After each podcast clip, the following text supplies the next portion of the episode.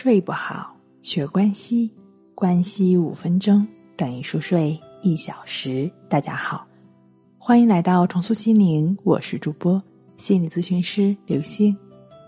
今天要分享的作品是如何宣泄情绪，一招克服失眠。在生活重压下，我们难免产生坏情绪。如果一味的压制这些情绪，问题也不会因此解决。同时呢，积压在身体内部的负面能量反而会不利于我们身心的健康。常常在这种情况下，失眠就产生了。那如何宣泄坏的情绪呢？今天我们就来分享几种方法。第一，倾诉法。说出来被人听到，对于你来说就是一种疗愈。当我们心情不好的时候，可以找自己最信任的朋友倾诉，但你最好找那些比较冷静、理智的朋友，毕竟他们可以给你一些疏导情绪的建议。第二，摔打安全的器具，比如枕头、皮球、沙包等等，狠狠的摔打。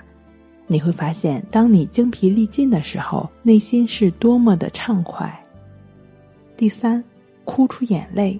有研究表明，女性之所以比男性长寿，除了女性身材矮小、代谢消耗低和生活环境相对安全之外，主要的原因是女性喜欢倾诉和哭泣。还有研究表明，哭得多的人比哭得少的人要健康一些。那如此看来的话呢，我们心中积压了不愉快情绪的时候，不要强忍着，故作坚强。该哭的时候，不妨尽情的哭出来。第四，环境调节法。心情不好或者感觉压力大、闷闷不乐的时候，你可以走出办公室，走出家，去大自然中呼吸新鲜的空气。这个时候呢，我们的情绪往往能够得到很好的舒缓。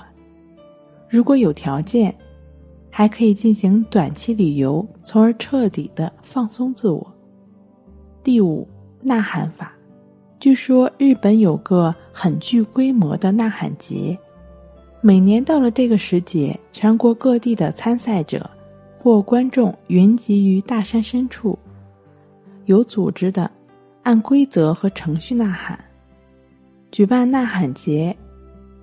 其实是在引导人们认识和体验呐喊的心理调试作用，鼓励大家在需要时身体力行。也正是人们通过呐喊而受益，呐喊节才被越来越多的人所认可并积极的参与。第六种方法，情绪平衡法。如果出现了任何让你感觉到不舒服的一些情绪，我们可以把这个情绪用你。来代替，不管是紧张、焦虑、烦躁，还是种种其他的负面情绪，都用你代替那个情绪。当一种负面情绪出现时，我们便可以这样做：吸气，我看到你的出现；呼气，我允许你的出现；吸气，我接受你的出现；呼气。我现在愿意释放你。当你吸气的时候，尽量慢慢的、深深的吸气，直到不能吸为止。同时在心里默念：“我看到你的出现。”然后吐气，最好吸气后屏住一小会儿，然后尽量有力并缓缓的吐出。同时在心里默念：“我允许你的出现。”如果想让自己更专注于呼吸所对应的句子，也可以闭上眼睛去做。这个情绪平衡法的具体的练习方法和常见问题，可以参见《淡定是修炼出来的》一书。当我们的日常情绪趋于平缓了，相信我们的睡眠也就不会再因负面情绪的存在受到干扰了。当然，你可以躺下来之后就去感觉。呼吸的进出，就只是去感觉鼻孔处的一呼一吸，持续专注在呼吸上的过程，也就意味着没有跟任何的负面情绪去纠缠了，让呼吸伴随着我们入睡就好了。这个简单的专注呼吸的练习就是静卧关系法。睡不好，学关系，关系五分钟等于熟睡一小时。好了，今天跟您分享到这儿，欢迎关注我们的微信公众账号“重塑心灵心理康复中心”，也可以添加 “s u 零二一二三四五六七八九”与专业的咨询师对话，了解失眠的解决办法。